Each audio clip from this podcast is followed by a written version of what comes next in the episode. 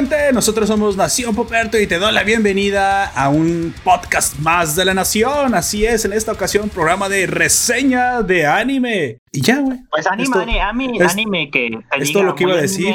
Es que no tengo ganas, me duele la garganta. Y la mera verdad, últimamente, ya no sé qué hacer con mi vida, güey. Ya no sé qué hacer con mi trabajo. Mi jefe me odia, no me sale bien nada en la oficina. ¿Sabes a qué me refiero? A Retsuko. Así es. Bueno, eso fue una, una dramatización. a mí no me va mal en oficina. Soy el jefe. Ay, güey, pobres empleados. Bueno, no pasa nada, continuemos. Y en esta ocasión me acompañan dos miembros clásicos de la nación. Bueno, un miembro clásico de la nación y un miembro que, aunque ustedes no lo crean, esta, esta muchacha, esta mujer, ha estado aquí con nosotros desde el principio, pero nunca han escuchado su voz. Esta, en esta ocasión, por segunda vez, porque no sé si lo recuerdas, pero apareció brevemente en el primer podcast que hicimos. Dijo hola y ya. y desde entonces no se ha vuelto jamás a escuchar en ningún podcast, güey. Y aparte ese podcast es inaccesible porque ya lo borré, güey. Fue el podcast piloto horrible y que nadie podrá jamás escuchar ya. Pero... No me acordaba que había salido. Sí, sí había salido, güey. Sí, sí, sí había salido. Le, dije, este, saluda y dijo, hola. Porque estábamos todos, ¿no? Sí, exactamente. Estábamos en línea todos. En aquel entonces fue el primer podcast hecho sobre este, ¿cómo se llama? Uh, My Hero Academia. Y, y era precisamente el primero, el piloto. Estaba hasta incluso Luker. Luker también dijo hola. Y ya. Y ya también, eso fue todo lo que dijo. Así es.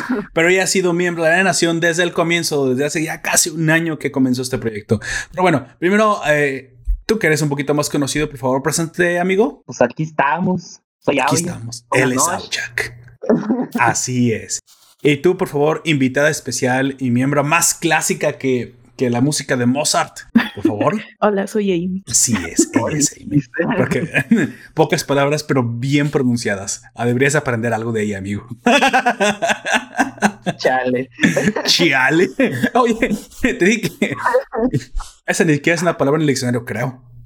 O no sé que la RAE ya no se haya incluido chale como. ¿Cómo, cómo pondría chale? Chale la RAE en su diccionario. A ver, aunque sea un, un, mexicanismo, un, ¿cómo le llaman? Un localismo. ¿Cómo crees que sería la descripción del diccionario? expresión dada por alguna, alguna situación desafortunada. Sí, ¿no?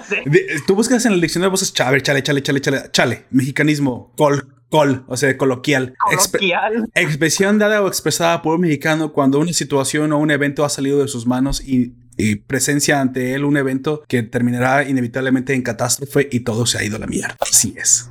Chale. Véase, ya valió madres. y vas a, y vas a ya valió madres y comienza chale.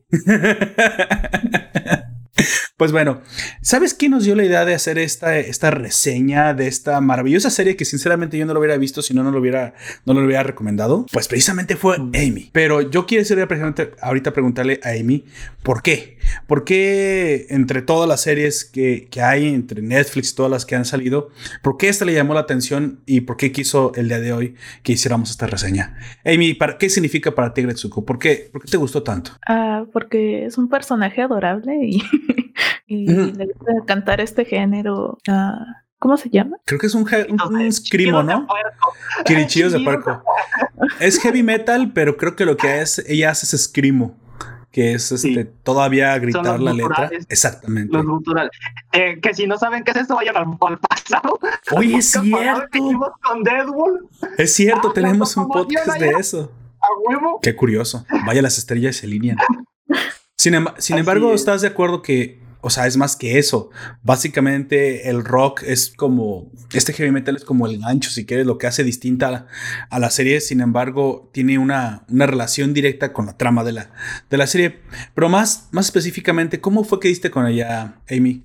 Cuéntame la historia, ¿cómo es que ibas, ibas navegando? ¿Alguien te la recomendó? ¿Viste algún meme en Twitter? ¿Qué fue lo que pasó? Ah, creo que estaba en Facebook y, me salió el tráiler de que iba a salir esta, esta serie. Ah, y no sé, eso eh, me llamó la atención. Pues eso, que, que, fuera muy adorable. Sé que también estudias algo relacionado con el, arte. Me imagino que usted, ustedes, esa clase de gente, sí, ustedes, esa sección de la población que sabe de arte o, o que está más relacionada con el diseño de repente ven cosas diferentes que vemos, que vemos los mortales. ¿Tú específicamente algo en el, en el diseño, en los dibujos, en la animación te llamó más la atención? Mm, sí.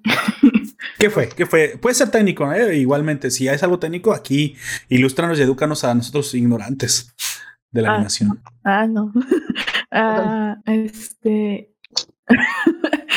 ¿Qué, ¿Qué, pasa? uh, sí, ya sí, sí, es que soy ignorante, por eso pregunto.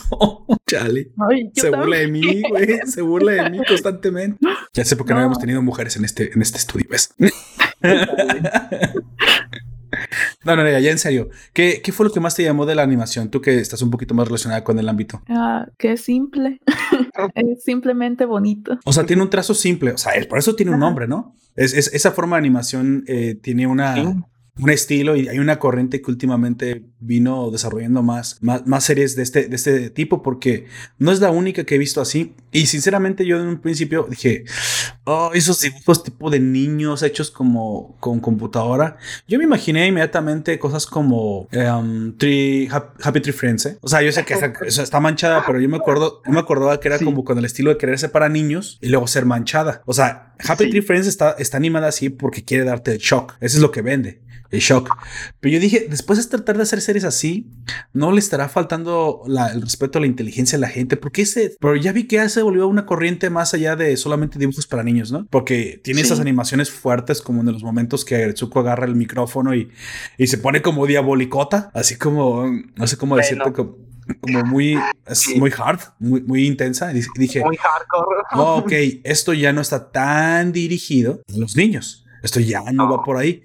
Simplemente tomaron la técnica. Eh, datos curiosos, bueno, eh, y relacionado a cómo yo me enteré de esta serie, yo me enteré como dos, tres meses antes de que saliera la primera temporada.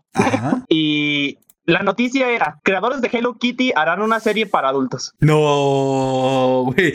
Sí es cierto, sí tiene esa estética de Hello Kitty. Son, son, los, son los creadores de Hello Kitty. Ahorita no recuerdo bien quiénes son los, el nombre pues de, de la marca y todo eso, pero eh, eran ellos y, yo me quedé como de... ¿Creadores de Hello Kitty? Sí, claro, no, se, está en shock. Para adultos y mantendrán sus diseños adorables. Eso fue un segundo que un poco más sorpresa, eh, con más de sorpresa. Sin embargo, volviendo con, con, con la idea de por, por, qué lo encontraste, Amy, precisamente lo que dice Oyak, pues sí, tiene esta estética adorable y dijiste que te llamó la atención, pero no cualquier cosa nomás por ser adorable, adorable te llama la atención, ¿no? Eh, cuando lo empezaste, ¿esperabas otra cosa? ¿No, ¿No viste algo del argumento, algo que te llamara más allá del pro dibujo? Ah, sí, que... que ¿Qué edad tiene la, la Agretsuko? 25 años. Bueno, 25 años. Sí, este se acerca más o menos a, a mi edad. Y es como, ok, te sentiste más identificada con ella, básicamente. Pues, pues, sí. Y esa es parte de lo que hablaremos precisamente de cuando desentrañemos ahorita a Gretsuko en esta, en esta reseña, ya que vemos que no está dirigida propiamente a un público, yo diría que ni siquiera estudiante, ¿sale?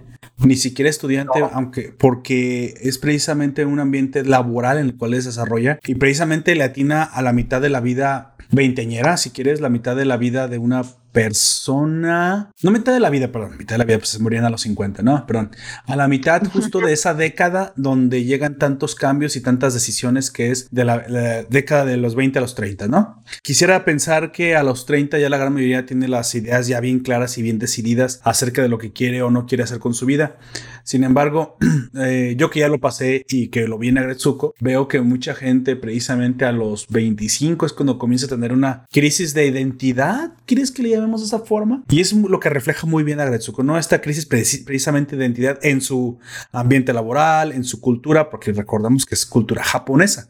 Hay muchas cosas con las que no nos vamos a identificar nosotros porque precisamente no somos, no somos japoneses, pero mm, como hemos visto somos un poquito conocedores los que estamos aquí del anime de ese mundo y sí podemos ubicar ciertas, ciertos comportamientos japoneses, pero también hay cosas que sí compartimos. Y es a lo que quiero, quiero saltar. Bueno, precisamente, antes de comenzar, nada más quiero decirle al oyente rapidísimo algunos, algunos datos técnicos, como siempre ya es una, bueno, tan ni tan técnicos, pues son este, lo que dice Wikipedia que es Agretsuko, básicamente.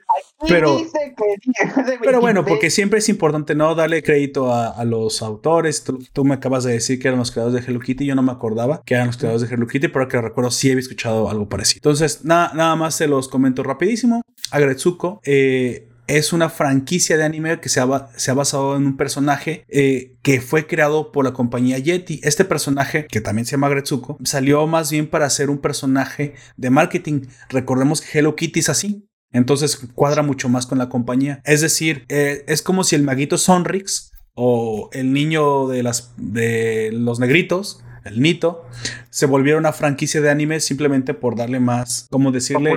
Más popularidad y vender el merchandising, ¿no? Pues básicamente es eso, vender el juguete. No, no somos ajenos a eso en el anime con el osito, con el con Bimbo, digamos. Ah, te imaginas. No, sí, y se han vendido. O sea, de hecho, sí, sí he visto que venden peluches del osito Bimbo.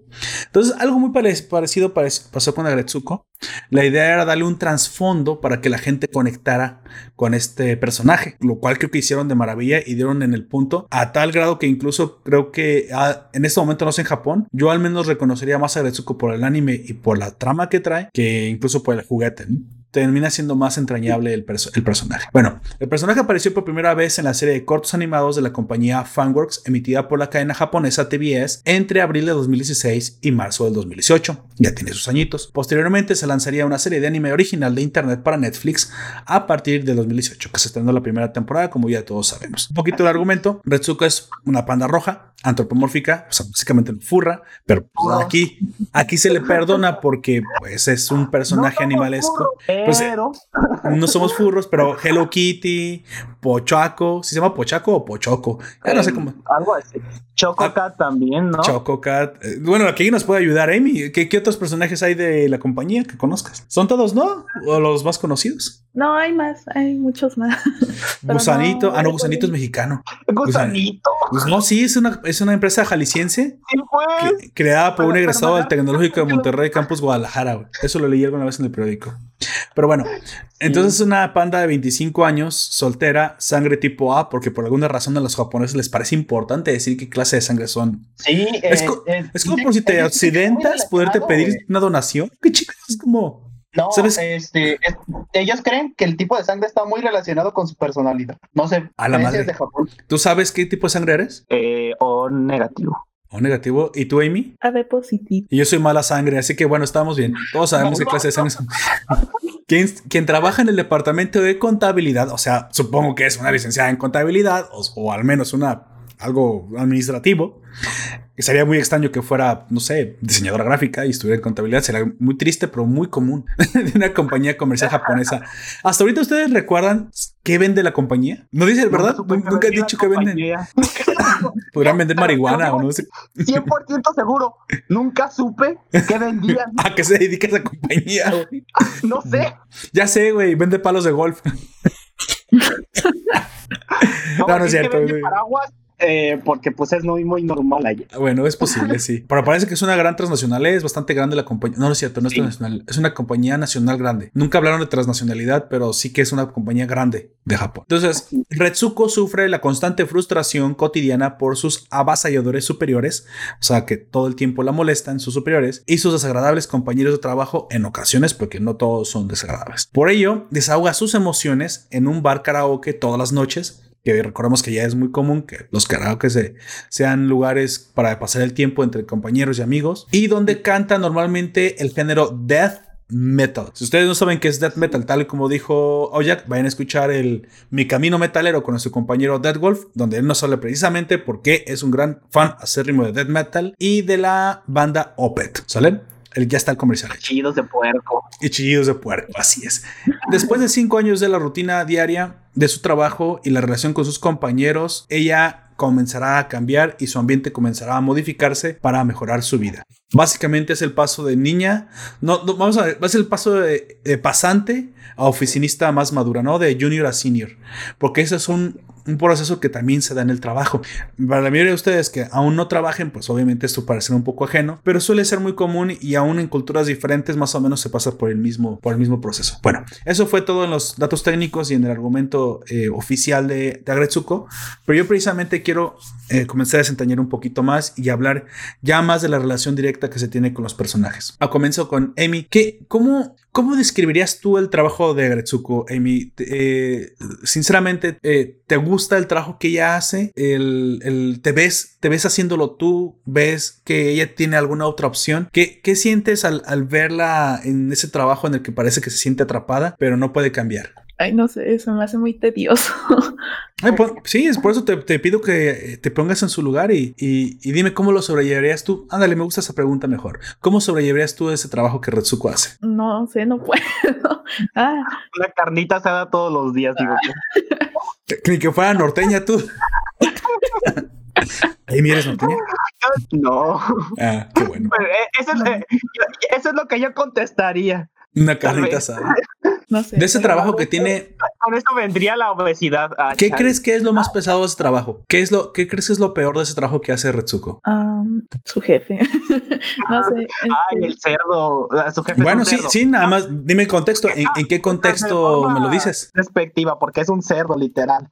Sí, sí, es un, cerdo, es un cerdo, es un puerco. Sí, pero, o sea, ¿en qué contexto? No, no, no te digo que no es válido. Me parece, me parece bien toda tu apreciación. ¿Por qué? ¿Por qué crees que es pesado tener ese jefe que tiene? Porque la presiona mucho, este, la presiona más que los demás y se aprovecha de, de que no se defiende.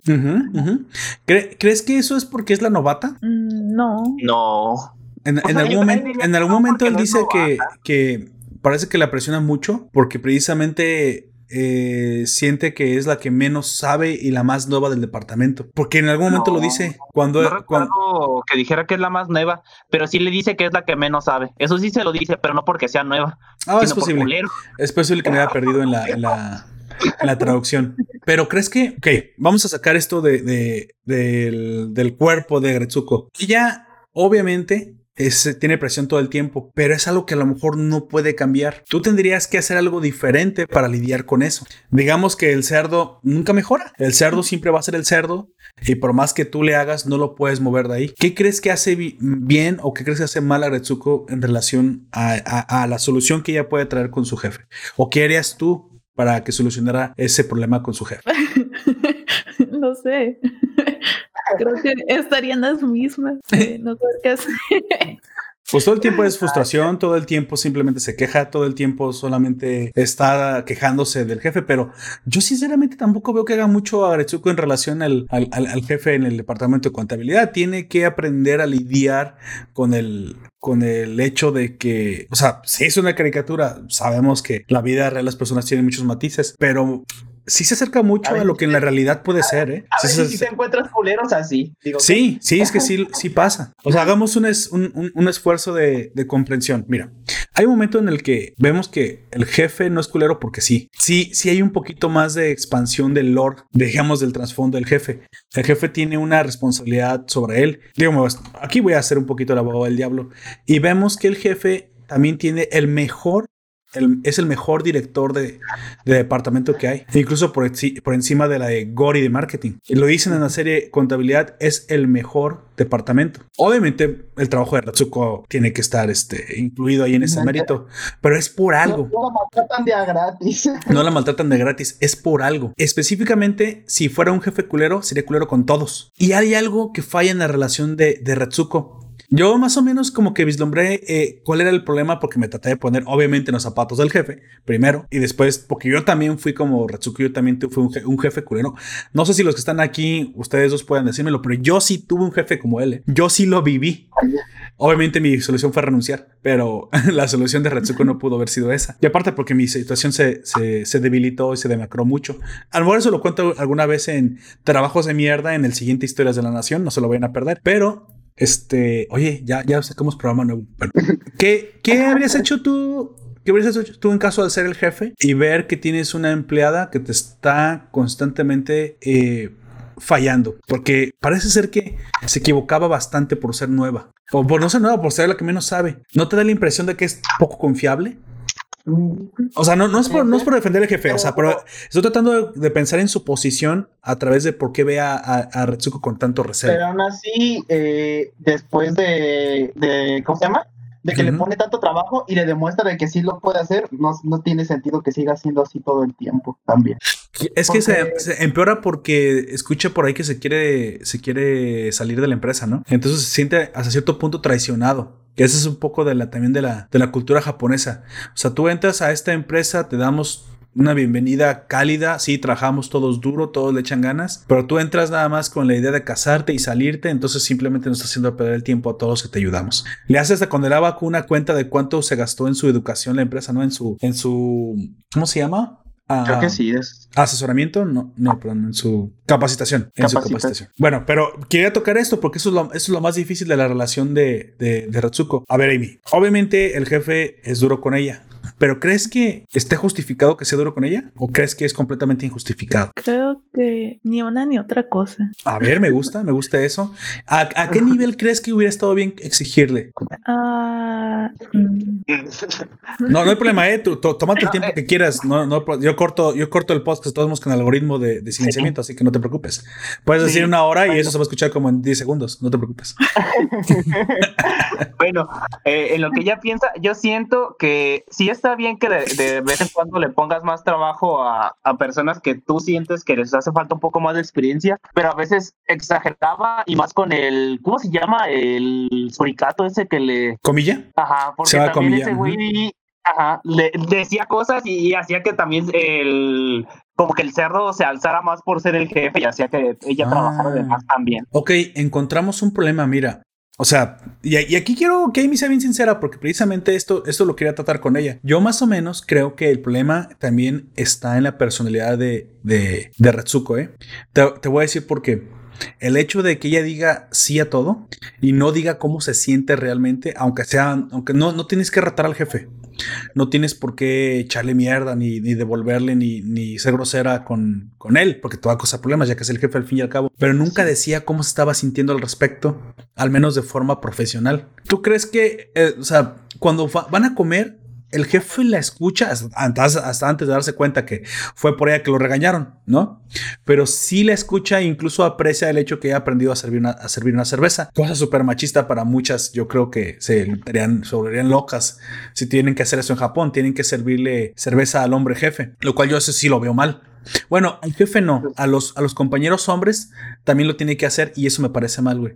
Creo que al único al que le deberían de servir la cerveza es al jefe, güey. Porque incluso si fuera jefa, también estaría bien que se lo hicieran a la jefa, güey. ¿Por qué? Porque es el líder, en teoría eso lo haría sentirse más querido y, se tendría que hacer de forma profesional y, ambos, tanto hombres como mujeres, estaría bien que lo hicieran. Mira, ahí sí lo vería, güey, porque sería como algo parejo, pero reconoces la jerarquía. En, en eso que yo conozco, unos videos que he visto de Kira Sensei, un youtuber que habla del viaje a Japón, es que son las mujeres las que tienen que servirle a los hombres, güey. No importa que no sean los jefes. Yo no sé si en todas las empresas son así, así, pero aquí al menos vemos que sí, al jefe cerdo nada más es así. Dije, bueno, ahí no hay ningún problema porque es el jefe. Y al jefe aparte le enseña etiqueta.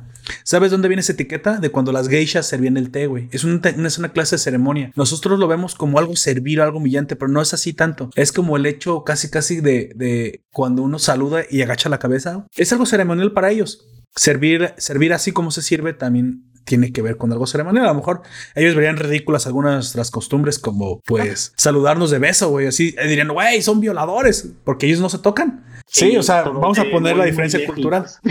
Así que por eso no creo que va, no, no creo que vaya por algo, porque incluso la acusa de machista y, y, y, sí tiene algunos comentarios machistas del jefe, pero eso tienen que ver con algo de la cultura japonesa también, de que las mujeres solo buscan marido para casarse en algunas ocasiones y en algunas ocasiones es verdad, pero no siempre y aparte es cosa que no le importaría, no le debe importar. Pero bueno, ya sabemos que las empresas en Japón tienden a ser familias y eso está mal. Yo creo que no deberían ser familias. Yo creo que deberían ser. Ah, mira, es, está raro porque obviamente dices, bueno, es que qué bonito que se lleven y se compenetren todos confíen entre todos. Pero eso también hace que sea mucho más inflexible cambiar de trabajo. Y hoy en el día en el que vivimos, que es tecnológico, ya no se puede tener tanta compenetración con los compañeros del trabajo. Pierdes una cosa por ganar otra, pues. Ganas flexibilidad, pero pierdes, em, si quieres, confiabilidad en tus relaciones a largo plazo. No se puede decir si hemos ganado o hemos perdido realmente. Eso ya una cosa que en el futuro lo veremos. Tal vez eso también abone a sentirnos más solos en el futuro. Pero es que los japoneses son así. Tú entras a una empresa, en teoría, en teoría hay algo que a lo mejor no, no se vio ahí y en algunas partes puede, puede ser anotado, pero el jefe ve por Retsuko. ¿eh? De hecho, el jefe tendría que ver en algún momento por el futuro de Retsuko y abonar por el futuro de su empleada. De hecho, no sé si lo recuerdas, pero tú no, no lo viste, Aoyak, cuando, por tú sí, Amy,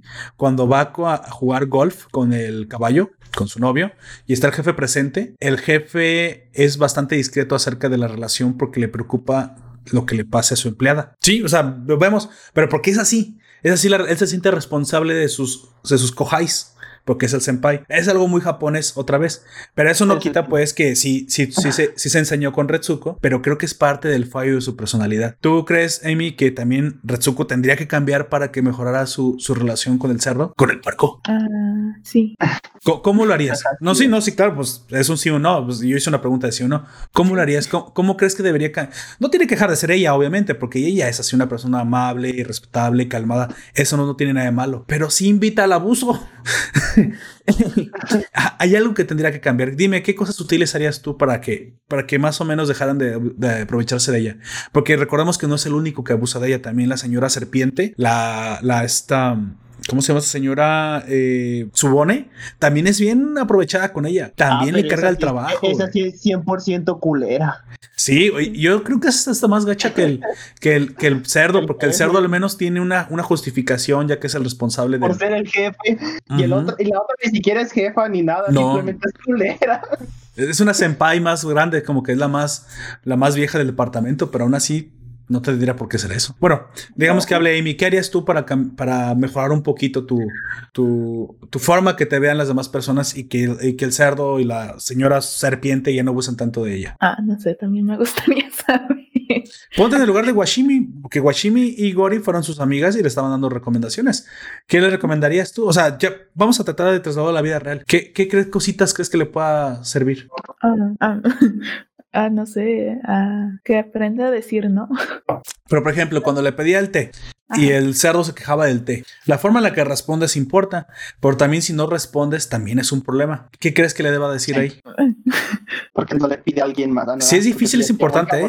Si te está costando trabajo responder es porque es importante la pregunta. Es, es realmente algo en, la que, en lo que nosotros tenemos que trabajar y, y poner también nuestros esfuerzos. No es una respuesta fácil, obviamente, pero pues, ¿qué harías tú? ¿Qué harías tú para, oye, pues es que me esforcé y si la cagué o no la cagué o está muy sensible hoy. ¿Qué estaría bien decir en esa situación? Iba a decir para que se lo sirva a otro, pero pues no. Esa no es la solución. Hacer el barba al jefe ya es una, ¿eh? Hay una que ya le hace el barba al jefe. Ese ya lo tiene la sierva y su noda no tiene competencia en eso. Una lamebotas ya hay. Y un lamebotas también ya lo hay. Tampoco nadie le puede hacer la competencia comilla en eso. Pero ya tiene que ser diferente. Hacerle ver al. Mira, yo creo que lo que te diga o lo que deje de decir tenga, tiene que tener el objetivo de hacerle ver al jefe que es valiosa y que es confiable sobre todo que es confiable y que a lo mejor hay momentos en los que está siendo muy dura con él y él llega a decirle o hacerle ver, sabe que sí, lo entiendo, lo entiendo, nada más sé paciente conmigo o cosas así, porque retar al jefe nunca es una buena opción. ¿eh? Eso te lo digo yo que lo hice y, me quedé sin trabajo. Esa fue, mi, e, e, esa fue mi primera opción, retar al jefe, pero pues no, ya sabemos que esas cosas no terminan bien, ¿verdad? Y aparte, muy probablemente ignoramos que el jefe ya estuvo en nuestra posición, ¿eh? Él, él dice el cerdo, yo estuve ahí donde tú estuviste. Y si crees que no eres una maldita cuando te tengas mi edad y tengas mi puesto, te aseguro que vas a ser igual o peor que yo. Y hay un momento en la serie que ella también, bueno, supuestamente abusa de un nuevo que la verdad es que era un pinche el chillón, este, y la acusan, güey, de abuso, y el jefe le dice a, a Gretsuko, a Retsuko, pero no, se llama Gretsuko, Gretsuko es el, es este, el personaje de juguete, este, le dice a Retsuko, jaja, tienes tu primer, este, reporte de abuso, ya somos iguales. ya somos iguales. ya probaste lo que es el poder y te, te, te corrompiste igual que yo. Así es. Son preguntas difíciles, ¿no? O sea, entiendo que, que sea difícil de responder. Pero bueno, pasemos. El, el, siguiente momento que yo te quería comentar es que cuando se encuentra Gori Washimi, me parece un, un momento muy, muy chidoris, sobre todo porque recordamos que esos personajes este, tienen como música techno, como música muy, muy fresona, güey. Sí, muy fashion cuando ellas pasan. Cuando ellas aparecen es muy fashion. ¿Por qué crees que estas mujeres son más, más viejas? Han estado más en la empresa. Pues ellas han, sabido sortear todas esas cosas que le han pasado, pasado a, a, Retsuko. ¿Cómo viste tú, Amy, eso? ¿Cómo, las viste las dos cuando las conociste? ¿Qué, qué, qué impresión te dieron esos personajes? de Washimi y Gori? Ah, no sé, así como de wow. sí, sí, dime, dime más, dime más, ¿qué fue lo que te gustó más? Que... Ah. de cada una, ¿eh? Obviamente son diferentes. Sí, que... ¿Cómo, cómo se llamaba la otra? La que no es Gori. Washimi. Washimi, la que es la pájara. A pavo real. Es muy elegante. Sí, sí, sí. Se ve como, se ve como que tiene pedigrí, ¿no? Fina la doña. Así. Yo me las imaginé que en cualquier momento eh, se iban a tropezar y se iba a ser un desmadre la primera vez que aparecieron, porque es un bastante, no sé, bastante simple y que a veces es muy efectivo.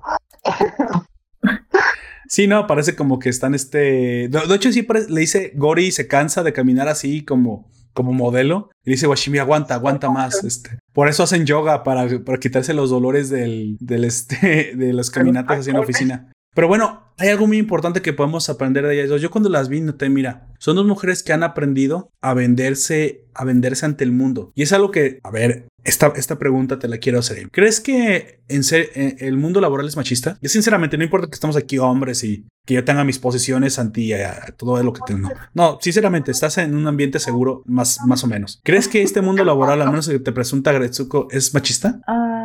Mm. sí, ¿por qué? Yo, yo diría que en muchas ocasiones sí, pero hasta ahí. Sí, sí, no, estoy de acuerdo. Pero ¿por qué crees que es así? ¿Yo? ¿Quién? ¿Yo? No, no, me gustaría que me respondiera la invitada, pero si tú quieres responder tu opinión, también me la puedes decir. Claro que sí, cualquiera de los dos. ¿Respondes primero o respondo yo? No, tú No, esa ah, pregunta siempre va a resultar así, amigo. Ya sé, ya lo sé. no sé por qué tenía la esperanza. no, es cierto. Este, Piérdela, deja toda esperanza. De, repente, por, por cómo tratan a, específicamente a Gretsuko, se nota mucho por cómo la tratan y cómo de repente, con este, eh, ¿cómo dijiste que se llama este que me cae bien gordo? ¿Suricata? ¿Comilla? Sí, comilla dice de, de repente dice comentarios muy, muy fuera de lugar y nadie le dice nada. Aunque también eso es, eso es también de parte muy japonesa, que algunos cuando son muy groseros o algo así, simplemente lo ven feo y no dicen nada. Aquí somos un poco más abiertos en ese tipo de cosas y si no nos parece algo, este, bueno, eh, los latinoamericanos nos vale madre y sí les le decimos de cosas. Sí, claro, nosotros nos defendemos. Tú, Amy, ¿por qué crees que sí lo es? No lo es. De entrada. Ah. No Mira, en eso no hay respuesta equivocada, ¿eh? En eso no hay respuesta equivocada porque es tu apreciación. es que yo también planteé una respuesta de sí o no. ¿Crees que en algún porcentaje, un 70%, un 80%? Realmente no lo es. Ah, algunas veces. Ok, algunas ocasiones. Sí, creo que es lo, creo que es lo adecuado de responder, realmente. Un sí un no es muy, muy difícil de responder. Yo sinceramente creo que no, creo que no, porque el machismo debería ser una, una constante en la cultura. Y no creo que realmente haya una cultura del machismo, ni siquiera en esta parte japonesa. ¿Por qué? ¿Por qué lo creo? Porque simplemente Washimi es la secretaria del jefe y como vemos sucede, ¿eh? El que básicamente la secretaria aprueba o desaprueba los proyectos del jefe. Confía en su palabra y en la autoridad que ya tiene. Y luego Gori es la directora de marketing, una directora al nivel de Ton. Entonces, básicamente, básicamente creo que lo que podemos decir es que algunas actitudes nos parecen tradicionalistas. Eso sí lo podemos decir. Y muchas de esas actitudes tradicionalistas hoy empatan con lo que nosotros percibimos como machismo. Pero no es como que lo traten de hacer a, la fuerza. ¿Por, qué te digo esto? Una, porque ellas son un ejemplo perfecto de que las mujeres triunfan. Por eso me gustan tanto esos personajes. Porque se han hecho, ellas lo dicen, ¿tú crees que ha sido hacerse fácil un lugar en un mundo de hombres? ¿Pero por qué es un mundo de hombres? Bueno, porque la mayoría se mantienen en el trabajo. Y notamos que en la, en la cultura japonesa las mujeres, la gran mayoría, buscan conseguir marido, casarse y dejar de trabajar. Pero ellas, ellas lo buscan activamente. En algún momento, Retsuko se lo plantea. Entonces yo te diría que la primera que está siendo machista consigo misma es ella. nadie, se lo, nadie se lo pidió, güey. Nadie le pide que deje de trabajar. Pero se da cuenta de lo duro que es ese mundo. Ahora, ¿es duro nada más porque tiene que ser duro?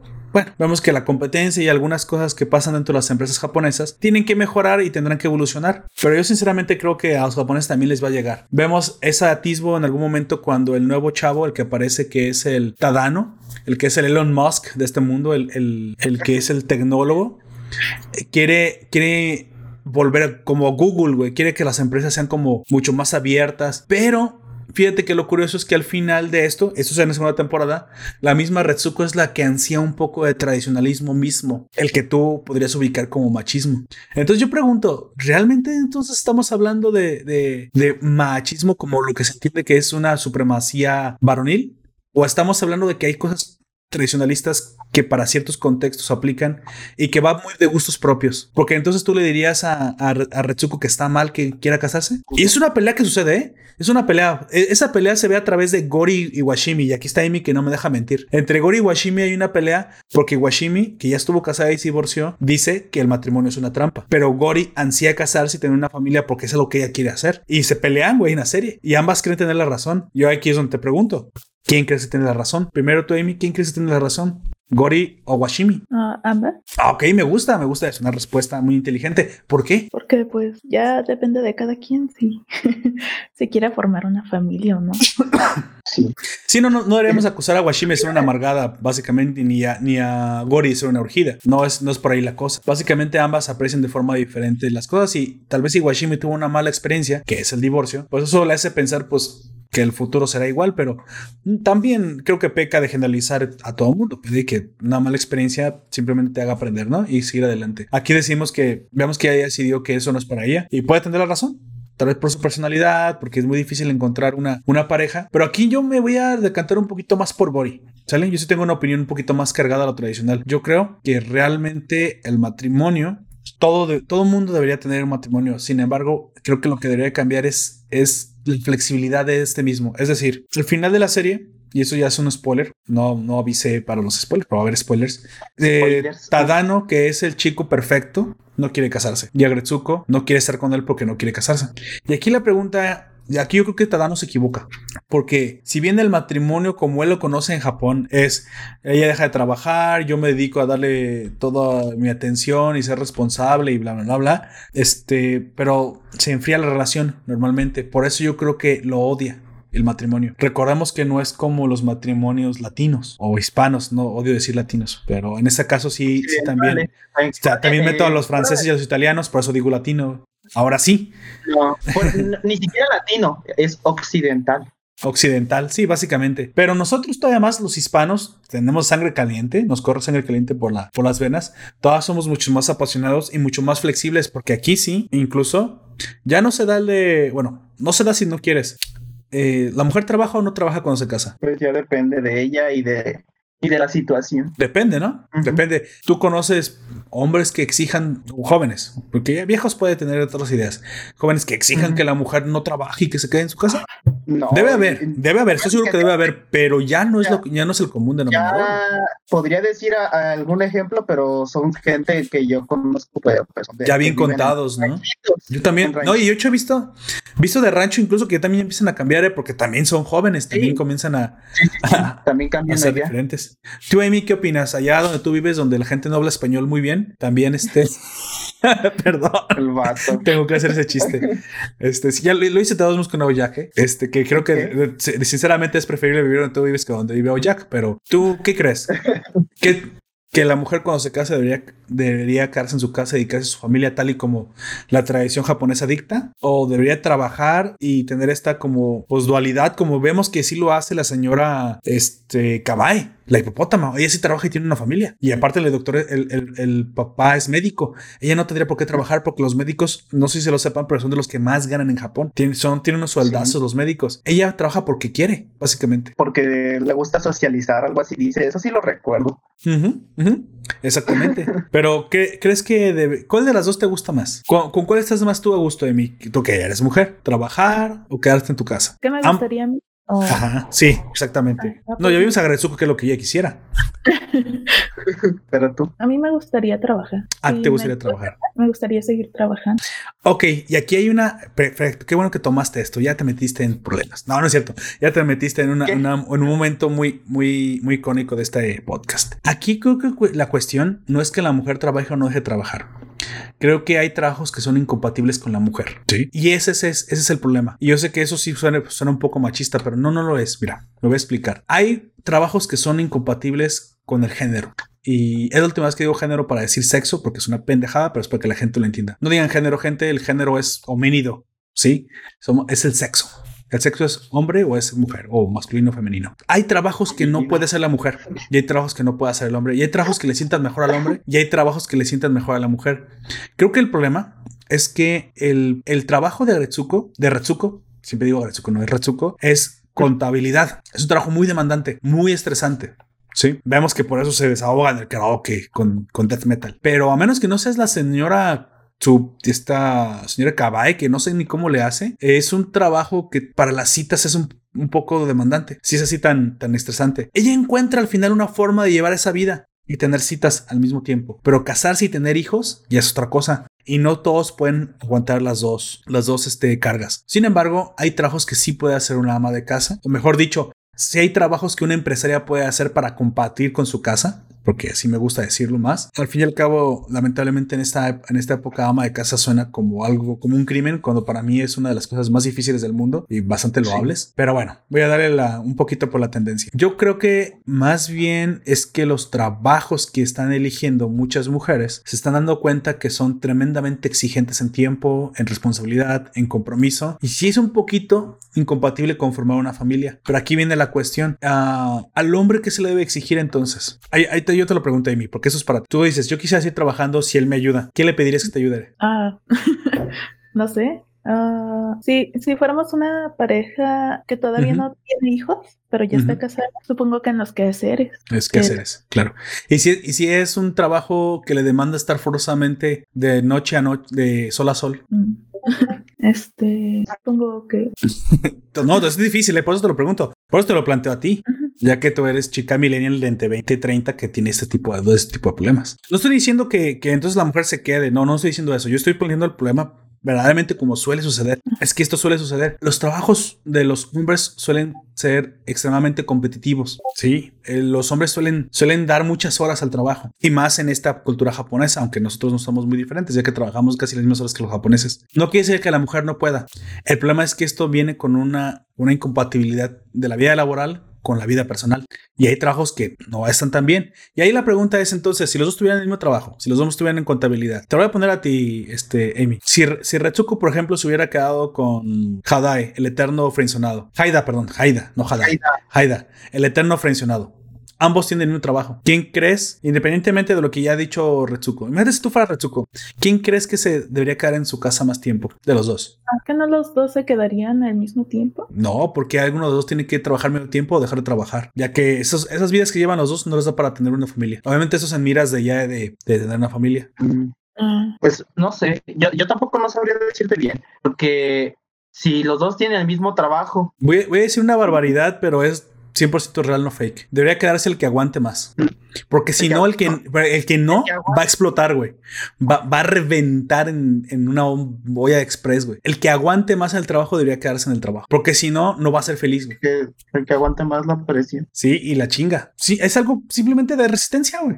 El que aguante más el trabajo. Aquí la cuestión es que coincidentemente eso suele coincidir con el hombre. ¿Por qué? Y ahí es donde sí viene pues todo, toda esta retaíla de el sexo fuerte, aguante las friegas, porque fueron hechos para ser castigados físicamente y aguantar, porque las chingas de cazar los mamuts los hicieron resistentes a la a las jornadas larguísimas de trabajo y por eso se mueren tantos en la construcción. Bueno, está bien, es lo que se tiene que hacer. La, vida de los hombres se valora menos que la de las mujeres en la sociedad, pero no estamos enojados con eso. Eso es normal. La hembra es la que procrea, obviamente es la que hay que proteger. Hombre, este, mujeres y niños primero, si no es un día al Titanic y se, quedaban en las botes puros vatos sesentones viéndose unos a otros, güey. Sería muy triste eso, güey. ¿Te imaginas que llegues a rescatar los, los, los barquitos, las, las lanchas y ves, encuentras puros hombres yo sé, mira, fíjate lo que estoy diciendo, güey.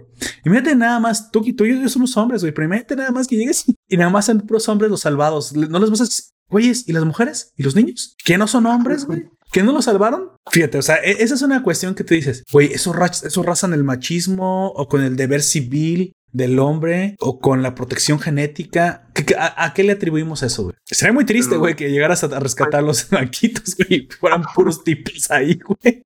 Y todas las, todas las señoras ahogadas, güey, en el, ahí en el borde. Eh, en dado caso de que no fueran mujeres y niños primero, de todas maneras, habría puros morrillos. Es más, que se hubiera salvado este, ¿cómo se llama? Leonardo DiCaprio y que hubiera bajado a Rose a la chingada. Bájate. Yo soy más fuerte. Y, sí, con su fuerza sí lo baja, sí la baja, güey. No, no sé, yo creo que... su, vida vale lo mismo, güey, ¿no? Primero, en los barcos tal vez estarían llenos de niños, güey. Claro, pero, pero aquí obviamente mujeres y niños primero, güey. Y digamos que no habían tantos niños porque era un transatlántico, así que iban... Estadísticamente hay menos familias, o sea, hay menos niños que adultos ahí, güey. Obviamente encontraron más mujeres y niños. Pero te imaginas que se salve Leonardo DiCaprio. Sería lo que, eh, yo creo que eso sería lo que, ¿cómo se llama? Lo que se mantendría las familias. Eh, tal vez la señora, el señor y el morrillo. Pero entonces tú me estás pues, diciendo que, le quites el lugar a una mujer que también puede ser mamá, güey, con su hijo que te que lleva en brazos por poner el papá de una familia, güey.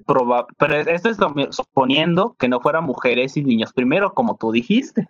Ah, claro, suponiendo. Pero mi pregunta es ¿por qué lo hacemos así, güey? Eh, ¿Crees que eso es una cultura machista? Sinceramente. ¿Tú, Amy? ¿Por qué crees que pasaría eso? ¿Por qué crees que pasó eso? Porque de hecho se salaron puras mujeres y hombres. Digo, y niños primero en el... Y niños y niñas, obviamente. Cuando usan dice niños es, es los dos sexos.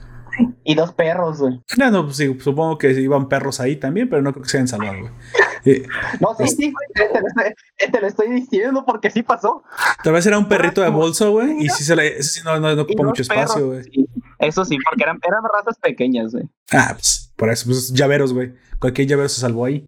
¿Por qué crees que hacemos esto, Amy? ¿Crees que hay una cultura machista involucrada en esto? No, creo que más bien era para conservar la especie.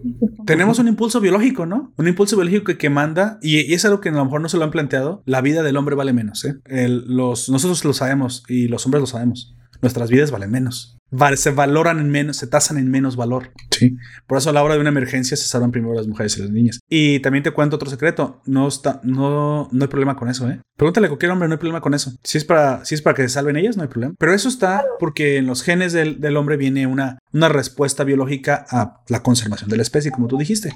Algo muy darwiniano. Pero volvemos a lo social. Entonces, Retsuko está rindiéndose a su impulso biológico, ¿no? A, bueno, hace una familia, este, y, la ventaja con eso es dejar de trabajar. Pero ella se siente en algún momento como tentada a que el resultado sea el que le llame. Y, sus amigas Washimi y Gori le dicen: No, mira, si es por eso, mejor no lo hagas porque te vas a equivocar. Si te vas a casar, debería ser con, por amor, con la persona adecuada. Y que como resultado, si te quiere mantener, órale. Pero que no sea que lo busques porque te aseguro que vas a encontrarte con pared cuando eso suceda. Y tal vez si encuentre a alguien, pero de todas maneras con el tiempo se va a romper esa burbuja exactamente.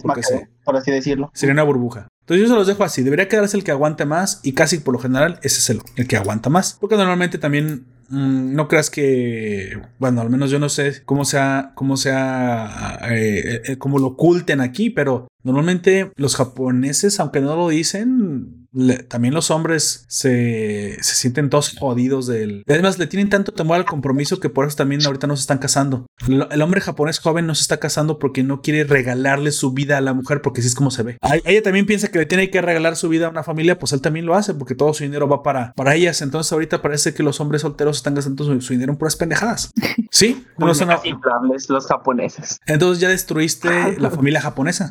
Y cuando destruyes la familia japonesa, destruyes el centro mismo de la cultura. Como dije, no quiere decir que el matrimonio sea malo. Creo que el matrimonio debe de, verse en un contrato, porque es lo que es. Y el contrato debe flexibilizarse. Claro, el contrato puede ser, mira, eh, y nosotros ya lo estamos haciendo. Creo que los hispanos lo estamos haciendo bastante bien. Creo que, creo que no hemos dejado de, lado el, el, contrato, pero sí lo hemos hecho un poquito más flexible. Sí, creo que en eso lo hemos Porque nosotros sí hablamos las cosas. Oye, ¿sabes qué? Pues sí, pero los primeros tres años quiero seguir trabajando en mi carrera para ver si pego como artista, como youtuber como puti streamer y si no, pues yo me dedico a la casa. Órale, mija, está bien, mientras yo aquí, yo, yo aquí sigo trabajando poniendo tabiques para pagarte tu educación en la universidad en línea que quieras. Y así, no sé, o sea, tal vez, o sea, me estoy diciendo algo así. Y a lo mejor ya triunfa como puti streamer y lo deja por pendejo y se consigue uno mejor. Y pues ese es el riesgo que también corre el hombre, güey. Que el triunfo de la mujer haga pensar a la mujer que él vale menos. Qué triste, ¿no? Hemos visto algunos shows así, creo. O al menos algunos, algunos, este, ¿cómo se llama? Doramas. Seguro que haya así de esa forma. Sería algo muy triste, ¿no crees? NTR, que,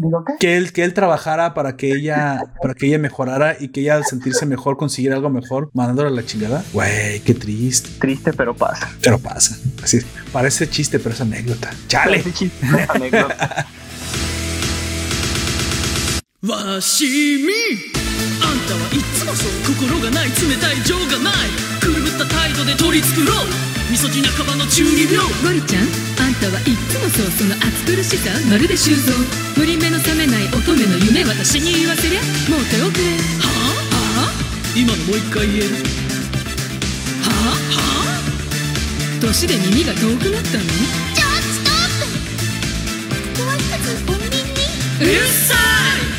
Bueno, bueno, después de descubrir la, la, esencia misma de la vida dentro de Retsuko, porque precisamente se plantea esta disyuntiva en la serie, te quiero preguntar, de entre los personajes, sus amigos, ¿cuál fue el que más te gustó de mí? De todos los amigos que tienen el trabajo, uh, Retsuko. A ver, uh, creo que ninguno. no, te gustó ninguno? bien, pero no como para llegar a ser mi favorito. No, no, no, yo creo que tu favorito, pero, o sea, ¿cuál es el menos peor? Pues tú dijeras, ¿sabes qué? Este es el que más me llamó la atención por esto. Ah, ah, ¿También entra Retsuko? no, no, o sea, aparte de Retsuko, de sus amigos. Aparte de Retsuko, obviamente. A ver. Mm, ah, ¿cómo se llama la, la que se La Fene. ¿Feneco? ¿Eh? No, ¿Feneco? Feneco es rara. La que investiga. No, sí, pero tiene una capacidad deductiva tremenda. Sí. ¿A qué, animal es el, personaje? Eh, es. Ah, la que es elegante. Ah, ah Washimi. Ah, sí, Washimi. ¿Por qué? ¿Por qué fue Washimi la que más te llamó la atención? Porque es elegante. Elegancia la de ah. Parece exitosa, ¿no? Washimi. Sí, es exitosa y, y es elegante. ayuda a la gente y es exitoso y elegante y ayuda a la gente. Así es. ¿No crees que está un poco también amargada? Ah, ¿Mande? ¿No crees que está un poco amargada? No. Segura. Simplemente no tuvo una bonita experiencia esto. Pero precisamente yo preguntaría, ¿crees que después de cuatro meses puede hacerse una idea de lo que es en general el concepto del matrimonio que ha durado durante milenios? ¿No, crees que le está, está sentenciando muy pronto por una mala experiencia personal? No, yo creo que es simplemente cierto. Igual con el tiempo cambia de opinión, pero... ah, ah ok. Entonces está un poco asustada, tal vez. Uno queda, uno queda ciscado, ¿eh? Uno, uno realmente sí queda ciscado de malas experiencias. Eso yo te lo digo por experiencia también. De repente, no está un poco tan... 100% decepcionada en este caso. Claro Claro, o sea, es una mezcla. Es una mezcla de sentimientos, ¿no? Pero puede que su excepción también le dé, le dé miedo dar un primer paso a lo mejor para volver a iniciar una relación. Ah, no. Tal vez simplemente tuvo suficiente con eso. Es como cuando pruebas un dulce y, sabe muy dulce y te hartas. Tal vez fue muy intenso. Ah, ok. Ok, ok, a ver. Es que tiene toda ver la lógica a través del tiempo. Mira, tiene casi 40 años. Nunca nos dijo cuándo tuvo este, este romance. Si lo tuvo en su juventud, ¿cómo es que pasan 15 años con la misma idea de, de una mala experiencia de cuatro meses? Sí, no lo sé. Tendríamos que saber más. si lo acaba de tener, pues puedo creer su... Es, es quien ha pasado mucho tiempo para tener ese pensamiento tan estático. Por eso yo, la única solución es que las, mira, las mujeres no tienden a ser cerradas así a las relaciones. Y, y menos las mujeres, güey, que normalmente tienen una empatía más alta. ¿Qué pasó en su vida para que se haya cerrado así? Y cuatro meses me parece muy poco, güey. A menos que en esos cuatro meses, como dices, haya pasado algo muy intenso. Porque al menos diría, no me casaría yo, pero te recomiendo que te cases porque es bonito. No, es esta directamente está condenando el concepto del matrimonio. Pues de hecho eso es la pelea con Gori. Pero ¿por qué dices que de, plano el matrimonio es malo? O sea, una experiencia personal que te pasó a ti, pues a ti, tú puedes decir, para mí no es, pero no, no, no. Ella dice literalmente, o sea, generaliza que ese concepto está errado. Igual que el, novio Tadano de, pues, pues Tadano está joven, no ha entendido que que no tiene por qué ser como, como en su cultura japonesa el comprende el matrimonio. Tenemos que saber más de Washimi, ¿no? o sea, sí, yo digo, algo tiene. No sabemos, si ya. Para, para, si haya sido reciente o, no sabemos, hasta que no sepamos más no podemos, eh, no podemos sacar más conclusión. Claro, claro, claro. Bueno, está bien. El, el momento en el que tienen un personaje nuevo en la serie, vemos que yo también quiero hablar de esto porque tiene que ver mucho con la cultura de, del millennial, ¿no? ¿Qué te pareció Nai?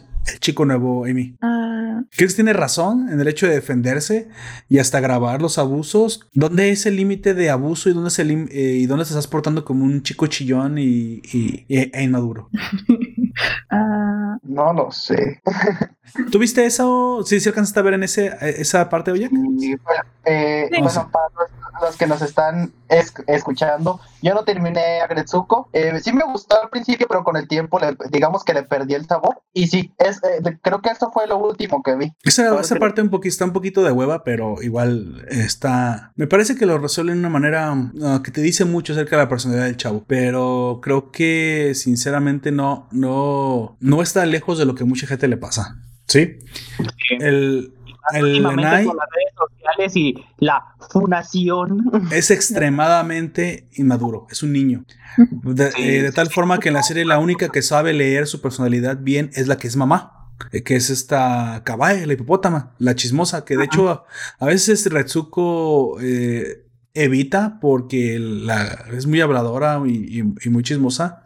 Sin embargo, realmente es muy responsable y de chismes a chismes sabe diferenciar qué chisme decir y qué chisme no decir. O sea, la juzgan, la juzgan. Es el personaje que más me gusta a mí. Antes de tiempo. Es lo que más me gustó. La juzgan antes de tiempo, pero realmente es bastante responsable la, señora. Y ella sabe leer bien a las personas. De tal forma que sabe leer que el chavo lo único que necesita es que una mami le. Pues ese es el problema, ¿por qué la necesita? Aquí ella hace ese, ese catalizador, pero ese tipo en la vida real no funciona, ¿eh? Ya te lo digo yo que si yo soy el senpai de ese tipo, este, no solamente no le, no le entrego la disculpa por escrito, le meto la cabeza al baño, güey. A ver, a ver si ahí vas a encontrar mi disculpa, hijo de la chingada. Ahí, la vas a encontrar. ¿La encontraste ahí dentro del agua? No, no la encontraste. Vamos a ver, vamos, vamos a buscarla otra vez. Güey, es que es lo que necesita. Pero obviamente ese es el modo del papá, ¿no? Recuerda que el papá hispano es papá, tengo depresión y ansiedad y se quita el cinto y te la quita, güey. Mágico. Eso es mágico, güey. Es la medicina más efectiva del mundo. Pero, pero ese es el modo del papá. El modo de la mamá es la comprensión. Pero yo creo que sí hay una exageración, ¿no? En, lo que nos presentan. Y es que hay muchos, muchos así que son unos. ¿Crees que son la clásica generación que le están llamando los snowflakes, los copitos de nieve. Pues sí. Porque no todos los millennials son así, ¿eh? No todos son así, güey. Son los más pegados a los centennials. Snowflakes, este, que trabajan, creo que este sería una exageración todavía más grande. O sea, sí entiendo que si abusan de ti constantemente, pues sí debas de levantar un reporte. Pero si te llaman la atención porque estás pendejo, pues, pues dices, bueno, nada más me, me desapendejo con el tiempo. Sí. le faltó una chinga en su casa, ¿eh? Sí, siento que le, le dio una ah, con... En su casa. Acuérdate que en el Historias de la Nación, en el pasado, hablamos de cómo nos daban en, en, en esas casas, güey. Que por cierto vayan a escuchar, está bastante bueno. Ahí, ahí nos habló nuestra oyente Black Shooter, Bonnie Black Shooter, cómo le pegaban con una vara de taciste. Así que está bastante grueso. ¿Cómo viste toda esa escena, Amy? ¿Cómo, cómo te pareció todo eso del, del nuevo chico Anai? Me dio mucha risa. Aparte. ¿Cómo lo hubieras solucionado tú? Ya, ya escuchaste de mí que hubiera sido con la violencia, pero ¿y tú cómo lo hubieras hecho? Ah, mm. Te escucho, ¿eh? Sí, sí. Estoy, estoy de repente se quedó y pensé que se me había apagado la computadora. Ah, lo siento. se cayó un satélite, güey. ah, que me caiga encima, digo, ¿qué? Pero no funcionan por satélite, güey. No, pero pues no, tampoco sería. Imagínate, sales en las noticias, güey. Te cayó un satélite. El Solidaridad 2, güey, te cayó en tu casa, güey. Chale. Que es famoso por cómo te mueres. ¿Cómo, dice Bolívar cuando te mata? Tu muerte fue más grandiosa que tu vida. Chale. Ah, pues supongo que hablándolo con él. ¿Qué hubieras dicho tú? Un ejemplo. ¿Cómo, ¿Qué hubieras dicho específicamente? Ah. ya morro meco, no estés de mamón. ¿De qué? No, pues, se trata de solucionar el problema, güey, no de grabarlo. Ya vimos que tú hubieras grabado el problema. No, yo creo que aunque... No las palabras, pero exactamente qué hubieras hecho. O sea, hubieras tratado de, de dejarle en claro que tú eres su senpai, pero y que, y que, le vas a decir algo fuerte y que eso no es necesariamente un abuso. O de plano hubiera sido con el director. Te voy a acusar con el director por andar. Y bien, vamos a hablar acá con el jefe. Déjate siento. De hecho, realmente en la vida real, si no hubiera sido con violencia, porque creen que no, pero sí lo hubiera hecho así. Pero eso hubiera sido ya si me hubiera sacado de quicio. Creo que inmediatamente hubiera ido con el, con el director. Le hubiera presentado los correos. Le dije, te trato de corregir y me trata de acusar. La siguiente no va a ser así. O de una vez le aviso que no puedo darle clases, no le puedo enseñar a alguien tan irrespetuoso. O de una vez también déjeme ponerle en claro a este quién está por encima de él. Eso hubiera hecho yo, ¿eh? Pero ya sabes cómo soy. Y eso es lo más cercano a la violencia verbal, güey. Dejarle en claro que soy su jefe y que lo voy a regañar y que o se va acostumbrando a los regaños o deje la empresa. Pero obviamente de regaños a regaños. O sea, de hecho, Retsuko ni siquiera lo regaña mal, güey. Si le dice, güey, o sea, un adulto no contesta así. ¿Qué está pasando? O sea, está, eh, sí, ubícate, güey. O sea, ubícate. En la primera fue como una respuesta muy juvenil de parte de Retsuko. Pero este, como te das cuenta, un adulto no contesta así te das cuenta que ha sido mimado toda la vida, güey. Y tal cual, te dice es un snowflake, un, niño de mami que ni siquiera sabe contestar el teléfono. En algún momento creo que ni siquiera el jefe, hasta el jefe se asusta, güey, del reporte. A Marte porque ya tenía uno por parte del misma Washimi, güey, que fue quien, la, quien lo puso de cabeza. Creo que también estuvo mal, güey. Creo que sinceramente eso le perjudicó más que ayudarle a, a Retsuko, vemos que no siempre, no siempre estar, o sea, tratar de solucionar con la gente es mejor. Si tú metes un tercero, nada más vas a crear resentimiento entre la gente. Pero creo que ese tipo necesitaba una corrección eh, inmediata, ¿sí? Inmediata. La forma en la que la corrigió la, la señora Kabae me pareció, una, un poco infantil y dos, irreal, güey. No creo que realmente se corrija con eso. Creo que estás alimentando a la bestia, güey. Si tú le pides permiso a un, ofendido, y ya lo hemos visto mucho en, las redes sociales, lo alimentas, alimentas el fuego, güey. No termina diciendo, ah, mira, bueno, fui muy duro con él. No, güey. no. Se vuelven más ofendidos todavía, güey. Digo, yo le hubiera hecho visitar al el, WC, pero bueno, eso ya sería otra cosa. Tal vez me hubiera costado el trabajo, no sé, quién sabe. Tal vez le hubiera asustado tanto que no. Pero eso ya sería un caso muy extremo, ¿no? Que me sacara de mis cabales. O tal vez se contrataría el karaoke y gritaría, güey, guturales. Ah, la madre, ahora entiendo. Pero bueno, Amy, ¿tú qué, qué hubieras dicho? Un ejemplo, ¿qué le hubieras dicho? ¿Te hubieras disculpado, entrada? Ah, no. Ok. Y si no te disculpas, tendrás que hablar con él. Sí. ¿Qué le dirías? Ah, pues que, que Ah. Chale. Mira, yo conozco a Amy. Creo que voy a decir lo que ella diría para que este podcast no se haga eterno. Creo que ella diría: Mira, eh, sinceramente no puedo enseñarte. Sí, le voy a decir al jefe que busque a alguien más porque yo no puedo. Eso es lo que yo haría. Yo, yo sinceramente sería eso. hablaría con él. O sea, si no te parece la forma en la que te estoy enseñando. Oye, tu puta madre, si no te está gustando, pendejo, búscate otro. Que... Eso es lo que tú dirías, güey. Amy no. Amy lo haría con más delicadeza, güey no, porque me despiden. si se quejó por lo otro, también se va a ir a quejar por esto y luego me despiden. Así que sería como de, al chile yo no te quiero enseñar porque no quieres que yo te enseñe. Ya, algo así. algo así sería lo que yo diría totalmente. Sí, ¿no? Sí, es un poco difícil la situación. No, no te. es que eso es lo que. Ah, lo que me gusta cuando hacemos las, los, los podcasts, y ahí me está dando cuenta, es que nos gusta plantear las situaciones como si nosotros nos estuviera pasando. ¿sí? si, no es una cuestión profunda, un análisis profundo de las situaciones, porque también muchas de las historias nos ponen en contexto de, de cosas que pueden ser reales, pues entonces pues ¿para qué, ¿para qué vemos el anime, no? ¿Para qué vemos las historias si, son, si no son para transmitirnos algo? Y Retsuko lo que me gustó es que... Le cambiaron su cabeza por la de un time. Fíjate, incluso en esa también hay mensajes que te puede poner a ti en contexto.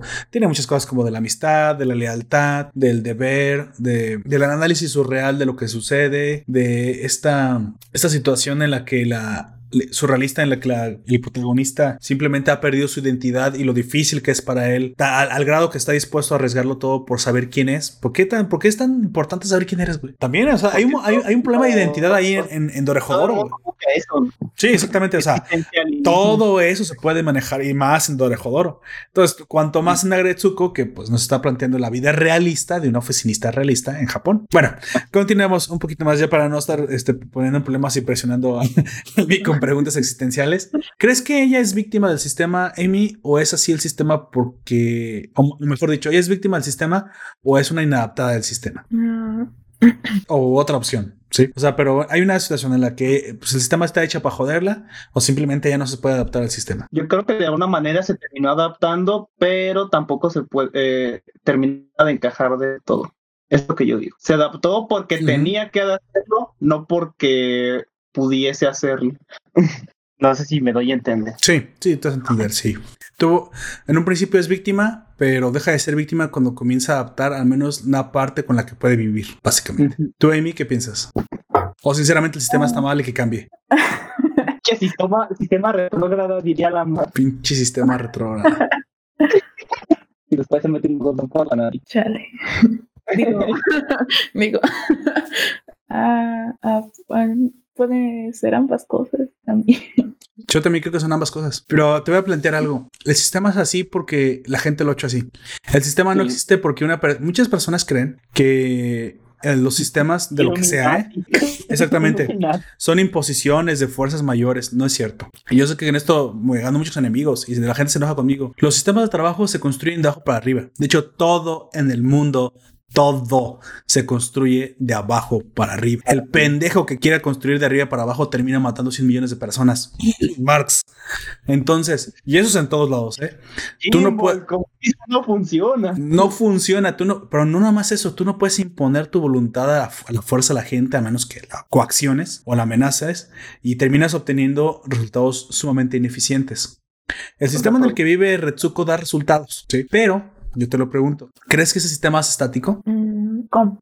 El sistema de oficina en el que vive Retsuko se construyó en el milagro japonés después de la gran en el gran boom industrial. Incluso Ton les llama que son generación eh, sin presión, porque no recibieron, la presión de tener que levantar el país. Y eso es cierto, ¿eh? E, eso, eso que dice Ton es completamente cierto. La, generación análoga, que es como se le llama a esa generación de los 80 de Japón, que tuvo que levantar el país allá en plena revolución, este, eh, bueno, la primera revolución tecnológica, la última revolución industrial, ellos, ellos fueron los autores del gran milagro japonés, ¿sí? De ahí se crearon grandes empresas como Toyota. eran generaciones que trabajaban muchísimas horas al día, eh, incansablemente y ahorraban todo lo que ah, para poder emprender y se apretaron mucho el cinturón. De hecho, en algún momento me parece tan gracioso porque ves un poco del respeto del por qué es el jefe el jefe.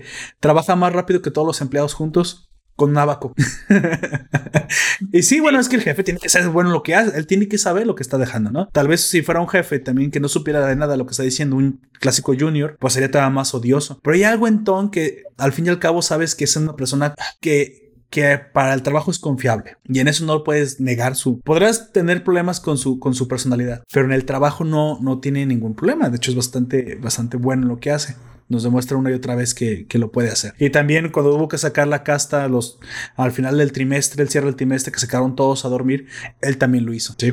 Hasta eso que no es un jefe tan despreciable, realmente. Tiene sus fallos, pero como trabajador trabaja bien. Pero aquí la cuestión es que este sistema se construye de esta forma porque en aquel momento el milagro japonés hizo pues los, lo, lo, que Japón es el día de hoy, los edificios, las empresas. Yo te pregunto, ¿qué es esta forma en la que está organizada la oficina que tú ves, que tienen un jefe, es, es cuasi militar la cosa, va para largo, se tratan como familia, hay reuniones después del trabajo para hacer relaciones más, más estrechas. La mujer que quiere casar pues se le ubica como que está de paso nada más porque pues obviamente el trabajo es para largo. Yo te garantizo un trabajo y, te garantizo mi protección si me das tu lealtad porque yo soy tu senpai. Algo muy samurai en eso. ¿Crees que este sistema es estático? Ah. Pues como a ellos les ha funcionado durante tanto tiempo, puede que no sea estático, pero se va a quedar así durante mucho tiempo más. ¿Qué, quieres que tenga que pasar para que cambie? Eso sí, no tengo idea, pero bueno, todas las cosas terminan cambiando tarde o temprano. Esa, es, una constante. Yo tengo, yo tengo una, una, una, sugerencia, bueno, más bien una, una, teoría de cómo es que cambiaría. Tú, Amy, ¿qué, ¿qué, crees que debe pasar para que cambie esta situación, este, este sistema, del cual Retsuko es parte víctima y parte se adapta? que explote. Bueno, después de la violencia, no espero que no, haya otra guerra mundial. Este. No creo, no creo que se refería a eso. Creo que se refería a emocionalmente, pero también es una opción. Yo sí me refería. No, ella sí se desahoga. Ella se desahoga constantemente. Existe por algo, ¿no? Existe por algo el, el este estructura. ¿Cómo crees que debería ser entonces el trabajo de contabilidad si no es así? Ah.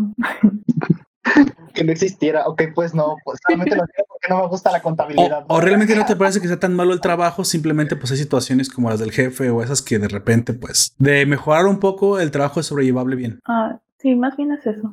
Algo en medio, ¿no? No, no tan radical. Ok, yo también pienso lo mismo y sabes de dónde vi precisamente también este mensaje tecnológico de cambio de forma de trabajo, precisamente con la inclusión ya al final de la segunda temporada de Tadano. Y con eso entramos al cierre de, de, este podcast con el último, con el último estirón, donde quiero hablar precisamente, más allá de la relación que tuvo con Tadano, que ya vimos que, que era el hombre perfecto, pero ella era más tradicionalista. ¿Qué te parece lo que planteaba Tadano? Porque planteaba que las inteligencias artificiales hicieran cada vez más trabajo de la gente para que la gente se dedicara en su tiempo libre a lo que quería hacer. ¿Crees que es algo bueno? ¿Crees que es algo malo? ¿Crees que la gente no lo, no lo tomaría bien?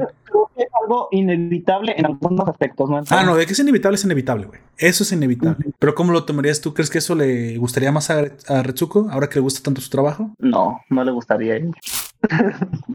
ya, que se, ya que se acostumbró y adaptó que metan otro cambio así de grande en su vida, va a ser, va a provocar rechazo como en, a la mayoría de la gente. ¿Cómo, ¿Cómo imaginas un mundo como el que plantea Tadano? un mundo donde la inteligencia artificial haga casi todo. Sí, sí, claramente. Algo así. ¿Qué, crees que la gente estaría haciendo? Viajando en sus sillitas voladoras como en Wally. Tal vez no tan gorditos como en Wally, güey, pero. Mira, eh, plantea, no me acuerdo si Gori Washimi o la misma Retsuko plantea que la gente perdía su trabajo. Pues es que con la misma, la primera revolución industrial, mucha gente eh, perdió su trabajo por las máquinas pero tampoco este, eso abrió, digamos, las posibilidades a otras áreas de trabajo y también con el tiempo eso podría volver a pasar, pero no creo que sea algo que vaya a ser, digamos, para siempre, porque hay muchos trabajos que las máquinas no podrían hacer. Exactamente, exactamente. Creo que eh, Tadae digo, este, Tadano lo plantea de la forma correcta, ¿no? Lo que quiero que la gente deje de hacer es el trabajo manual o el trabajo para el cual una máquina puede sustituirlo. Pero hay trabajo artístico creativo que el humano puede hacer. Sin embargo, el problema aquí es Retsuko se resiste a eso. ¿Por qué? ¿Por qué crees que Retsuko se, resiste a eso? Es que me contesta Amy. ¿Por qué se resiste a un trabajo así donde tenga cada vez menos que hacer? Mm, no sé. no sé, yo lo haría. ¿Qué harías tú en tu tiempo libre? Dormir. claro, claro, pero te estarías descansada en algún momento ya. no sé, me gustaría explorar mi lado artístico. Ajá, sí, muy, muy válido. Exactamente. Eso. Ok, mira, aquí hay una ocasión, un problema con Ratsuko y ahí es donde a mí me cayó mal la mona. Sí. Perdóname, pero es donde dije, ah, pinche mona pendeja. Esta mona no le gusta esa idea porque no tiene una meta y no se la quiere plantear. Es una, es una forma de pensar como que mi meta, mi meta es esta vida japonesa en la que trabajo a gusto en mi trabajo de oficina y que más o menos sobrellevo bien y que eventualmente me case por amor y tenga mi familia. Güey, eso es exactamente lo que plantea Tadano que no está, que no está dentro de sus planes. Pero es lo que yo digo que no es incompatible con la vida. Es decir, es una revolución, como dijo Yao Jack, una revolución industrial, nada más que es una revolución de inteligencia artificial. Ya, ya vivimos la revolución tecnológica. No se te olvide que ya, ya han habido dos cambios, así grandes cambios. Primero fueron las máquinas, luego las computadoras y ahora serán las inteligencias artificiales. Pero es que Retsuko me cayó gorda porque no se planteó una meta. Se le dice, es que ¿cuál es mi meta? Tienes 25 años, no te tienes que plantear una meta estática para todo el tiempo, pero si al menos tienes una, si puedes tener una meta a corto mediano plazo o al menos una idea para dónde quieres que vaya tu vida, porque si no, lo que vas a generar es ansiedad. Nezuko no soluciona nada. Nezuko no soluciona nada. Va a generar en, en, la tercera temporada, si va con lo que debería ser realista, tendría que tener mucha ansiedad. Eso de no plantearse una meta clara o al menos un camino claro, ya depende de qué metas vayas tocando, para dónde quieres que vaya tu vida, es simplemente ruir a la realidad. ¿eh? O sea, tú puedes decir, puedo no casarme, pero al menos estoy abierto a la relación. Sin embargo, sé que es lo que quiero en una relación porque quiero que sea así de estable. Y eso al menos sí lo dice. Sí me quiero casar. Dios bendito, al menos dijo eso. Al menos dijo eso. Pero veo que deja a Tadano porque se siente menos que él. Se siente menos que los ideales de Tadano. Solo porque el güey es, demasiado joven y no puede realmente plantear que el matrimonio en algún momento termina aceptando. Güey, todos los hombres lo terminan aceptando. En algún momento cuando se da cuenta que ella se siente un poco mal porque no está haciendo el compromiso, pues, pues lo hace, güey. No, no tiene problemas para hacer en hacer eso, güey. Se podía, hombre, pues lo firmo y después lo desfirmo. El problema no es ese. El problema es ella. Fue terminante con eso, güey. Pero más que nada, yo creo, yo desde mi punto de vista, al final de la serie sentí que realmente fue huirle al plantearse grandes metas. Y a lo mejor fue como dijo el cerdo. A lo mejor tú no estás en la liga de Tadano, ni modo, pues no estás. Para mí sí me hubiera gustado que se hubiera quedado, ¿eh? Sí, pues sí. El oso polar, ¿verdad? El oso polar era más como, eh, eh, era mucho más Sí, mucho más parecido a lo que yo hubiera querido, güey. Nada más que le doy miedo al principio. Sí. Pero bueno, era parte de la trama. Yo creo que aquí ella, pues en la tercera temporada, creo que ese va a ser el problema. Tal vez verá que se tiene que plantear una meta más clara, algo más para el futuro. Perdón por el, para el este. Ya, ahorita. Entendido. Perdón, sí, el sonido. Esto lo cortaré, obviamente. Y pues bueno, ese era el último planteamiento. Me gustaba pensar en el mundo que, que planteaba Tadano y cómo es que él planea este, cambiarlo. Eh, amigo Jack, hable un poquito a la audiencia en lo que responde esta llamada. ¿Usted cómo vio o cómo ve un mundo donde la inteligencia artificial lo haga todo? ¿Cree que eso nos terminará volviendo huevones o nos hará más creativos? Sí, sí y sí. Las dos cosas. O sea, porque si ya vivimos en un mundo en el que todas las inteligencias, inteligencias artificiales hagan todo lo que nosotros ya no necesitamos hacer. Obviamente muchos van a terminar cayendo en la pereza y en el ocio, pero muchos otros podrían como abrir sus horizontes hacia la creatividad o incluso para aprender cosas que incluso las máquinas ya están haciendo, pero por el simple hecho de querer saber algo nuevo o hacer algo nuevo, también podrían eh, terminar haciendo ese tipo de cosas. Perdón, volví. Sí, es un, es un mundo en el que yo creo, mira, ¿sabes qué es lo que pienso que va a pasar realmente? Y me puedes decir que tengo boca de profeta o tal vez que me equivoqué tremendamente, que realmente la gente va a volverse tremendamente más productiva. El problema aquí es que... va, a haber, va, a haber, una dualidad bastante, digamos, polarizada. Va a haber la gente que se va a hacer mucho más productiva y la gente que va a pasar todo lo contrario. Que quiere vivir de los que son productivos. Nuestro. nuestro. Tal vez no tan así, pero o, tal vez sí, quién sabe, no, todavía no llegamos a ese punto, pero ah, que se va a hacer eh, porque tal vez su trabajo ya sea demasiado sencillo y terminen siendo más perezosos, porque sí va a terminar pasando y por el otro lado, como tú dices, va a haber gente que va a expandir sus horizontes de manera creativa o de cualquier otra manera que ellos quieran y se van a hacer más productivos. Y se van a sentirse, unos se van a sentir resentidos del triunfo de los otros. Chale. También. Pues se lo soluciona con, educación. Una, dosis fuerte de nihilismo los perezosos, que eso ya sería demasiado extremo, pero pues no vea. No todos son así. Pero aún así creo que eso es lo que los lleva a creer que precisamente el hecho de ser perezosos les da derecho a desear derechos, güey. Creo que la gente debe entender que los derechos no existen, güey, que se los han, se los han inventado. Pero bueno. derechos humanos con a punta de pistola. Digo que. Así es, bueno. Estamos, vamos terminando. Vamos acabando con una, una pregunta clásica que siempre tenemos en las reseñas. Amy, ¿qué fue lo que más te gustó de Retsuko? Situación, evento, personaje y por qué. Uh, Aquí no se vale sí o no, ¿eh? Aquí me tienes que explicar qué fue lo que más te gustó. Sí. Ah, este, ¿qué era? Situación personaje. Sí, lo que más te gustó. Normalmente lo primero que piensas eso es. Me gustó uh, cómo se desahoga Red. Ah, ok. Los, los gritos, escrimos en el Deadnet. Ok, ¿por qué? ¿Por qué especialmente eso? Ah, porque en, en... no es algo común. Este, no sé. Eh, cómico. Sí, también es cómico.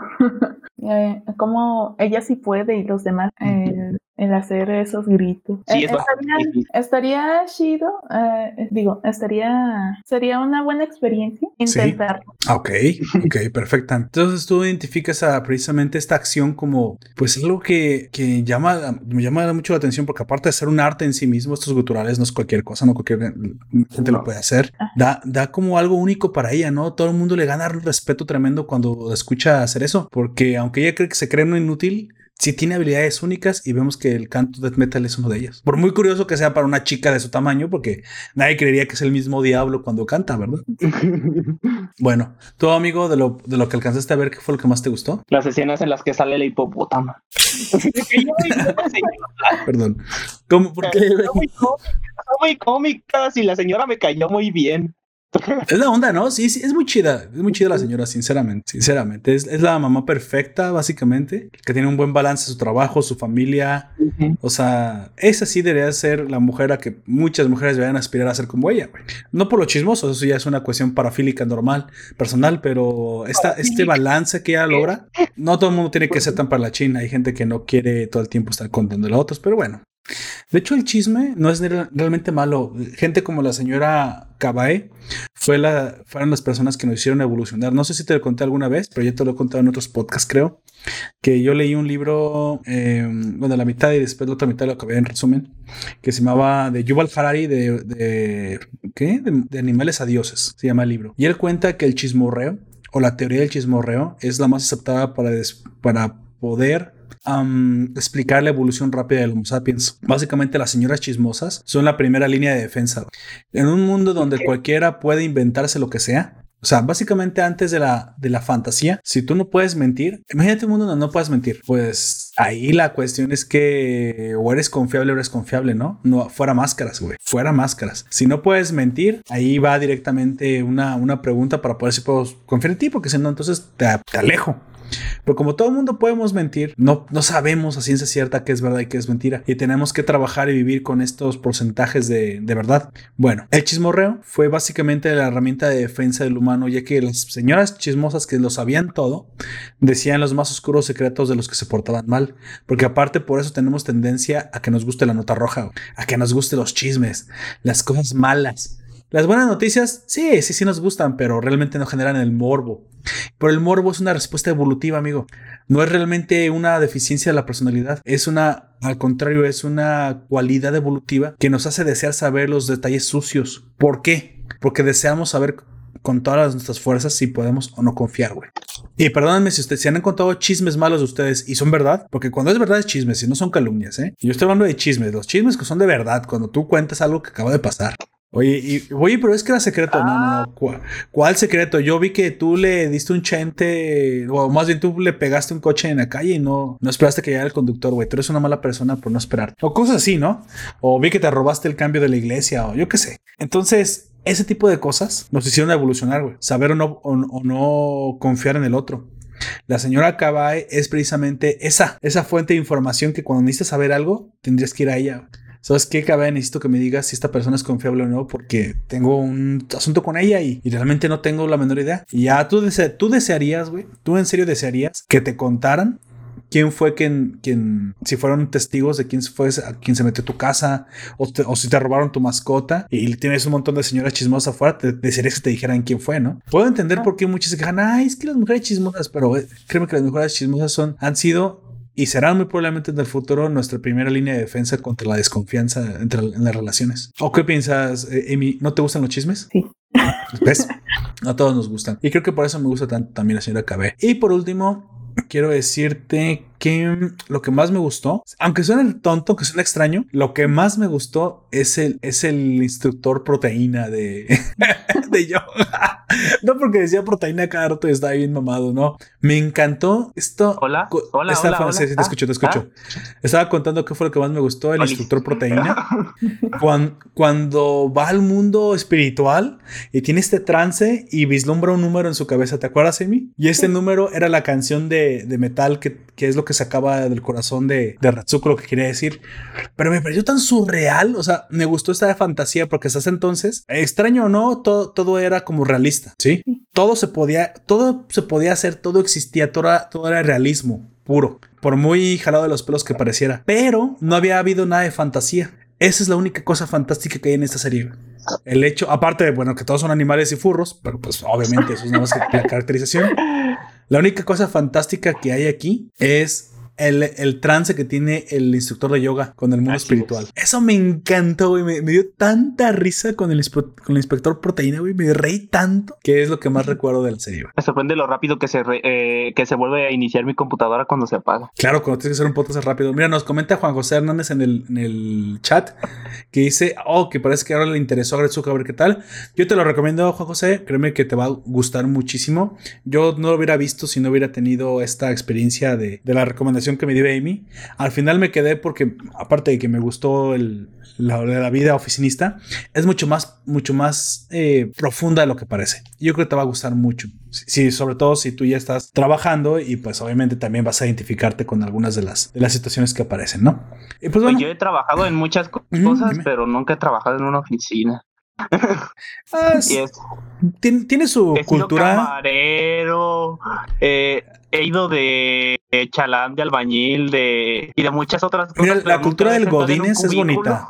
La cultura del Godines es bonita, no, no se muere tu alma ni absorbe en tu vida. No, no es cierto. Mucha gente piensa que, ah, es que vas a trabajar ahí, es, es aburrido. No, la verdad es que te la pasas bien con los compañeros, sacas su trabajo bien, las relaciones al ser más gente en un ambiente. Y mira, hay algo que no parece notarse, pero yo te lo voy a decir que es muy importante. En una oficina así de cubículos donde todos son más o menos iguales, todos más o menos tienen el mismo nivel adquisitivo y todos más, todos más o menos son del mismo nivel económico, No sabes lo importante que es eso, güey. Ah, no.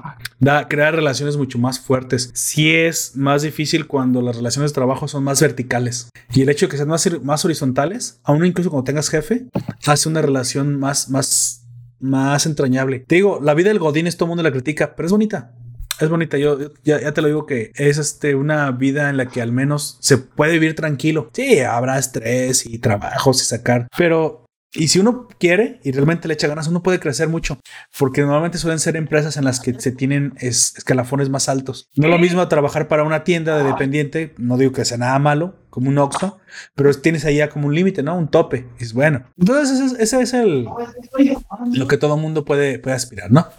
Algo que tengas que decir al final de, esto, Amy, un comentario final antes de despedirnos. Ah, que um, no.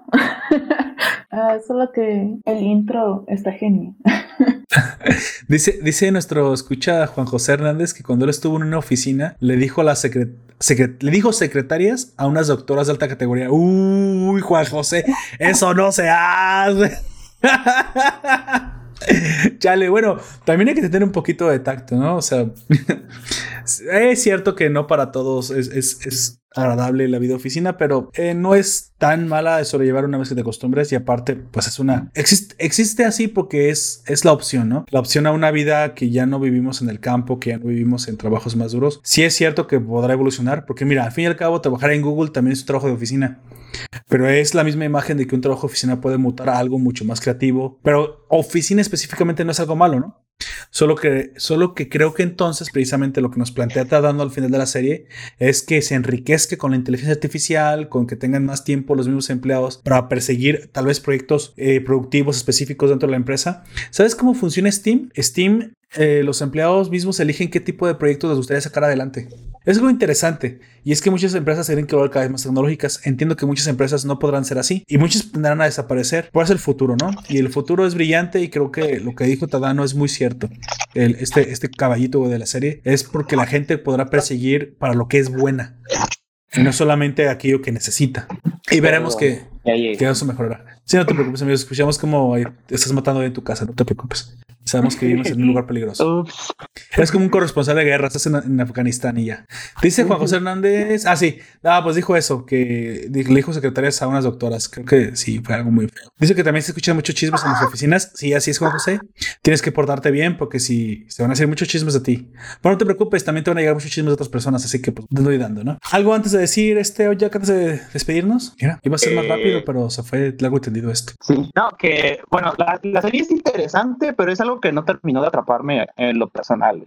Ok, muy válido, entiendo, entiendo, perfecto. Sí, no, eso, ese día tu gusto, ¿no? Si te sientes identificado, como en el caso de Amy, ella nos dice que se, sintió identificada con Retsuko y le gustaron los personajes, entonces, bueno, te tiene que atrapar, ¿no? Te tiene que, como dicen los gringos, tiene que hacer el appealing, te tiene que, te llama, llamar la atención algo para ti, tiene que estar un gancho que tú sientas que te atrapa, si no, pues no, es imposible que la veas y no te está atrapando con nada. Pues bueno, yo creo que ya también no tengo nada por qué que decir ni nada que avanzar. Damos cerrado este, este podcast. Me gustaría, Amy, que en un futuro propusieras así otra que te guste de este tipo de series que solamente ya tú visto, o que también en algunos si quieres participar, estamos abiertos a que participes más en, los podcasts con nosotros. Eh, hoy celebro que te nos hayas unido.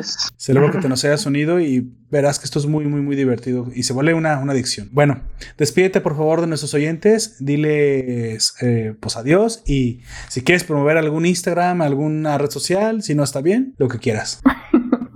Ah, ah, no, solo ah, adiós. Tal vez nos veamos en un futuro. Perfecto. Digo, nos escuchemos. Escuchemos. sí, no es. sé, porque yo no los escucho. ahí nos solemos. ¿Qué? ¿Qué solemos? ¿Qué? La tecnología, amigo, la tecnología. Un rascahuele. rascahuele. Tu amigo, por favor, despídete. Ah, yo fui a Ojak. Bueno, voy a seguir siendo Ojak durante un más rato porque después de esto me iré a jugar LOLcito. Ah, sí, vamos, vamos, yo también pues, quiero ir. Mi Instagram es Yamicre. Perfecto. Ahí me pueden seguir. Oye, por cierto, necesito que me lo pases y me lo escribes porque quiero avisarles en este podcast que ya tenemos página web que van a encontrar en la descripción de este directo podcast o red social en el que se encuentren. O si lo están viendo desde la página web, pues obviamente ya llegaron a la página web. Tenemos una página web. Ya no tenemos dominio sí, Chidoris. Tenemos una página ahí creada de Wix que no sé cómo llegar a la, así que la dejaré en la descripción. Este, hasta que tengamos nacionpoperto.com y hasta entonces se la, que la tendremos, te lo aseguro. Ahí podrán encontrar todo nuestro contenido más organizado, un blog, todos nuestros directos y todos nuestros podcasts y lo que se nos antoje, ¿sale? Se Esto me ocurrió que cuando lo vayas a comprar el dominio ya esté, ya esté comprado. Nah, ¿quién va a comprar nacionpoperto.com, güey? chingados. Hay gente que compra muchos dominios así aleatorios y después le sale rentable, güey. Dice, dice Juan José que no te seguiré, guapo. Tú también eres guapísimo, Juan José. Perfecto. Ya me sentí como, como Keanu Reeves, güey. Ustedes también son increíbles. Pues es verdad, yo te lo dije todo el tiempo. Creo que realmente nuestros oyentes son los oyentes con los mejores y con los más finos oídos y con el mejor criterio del mundo. Sí, y lo sigo creyendo. Y eso lo creo de verdad. Si no, no estaría haciendo este podcast. Son tan finos como Washimi. Como Washimi. Así es. Y tan impetuosos como Gori, güey. Bueno, este, te dejaré en, en la descripción la página web que tenemos. Ahí podrán encontrar todo y los avisos también de los próximos directos. Oficialmente los directos son en el domingo. Cuando hacemos otros días, pues no puedo avisar con anticipación porque pues surgen. Ya saben, hay cosas que no se pueden prever, pero bueno, se los, al menos los postearé en las redes sociales cuando estén a punto de empezar, como este de Agretsuko. Vayan, vayan a, suscribirse y dejen sus comentarios y likes que siempre los leeremos. Pues bueno, yo también me despido. Fui Poperto. Les dejo todos nuestros vínculos en, las, en la descripción de los audios o directo. Y también te recuerdo que nos puedes escuchar en Evox, iTunes, YouTube, Google Podcast, Anchor y Spotify. Hasta la próxima. Se la Se la Hasta la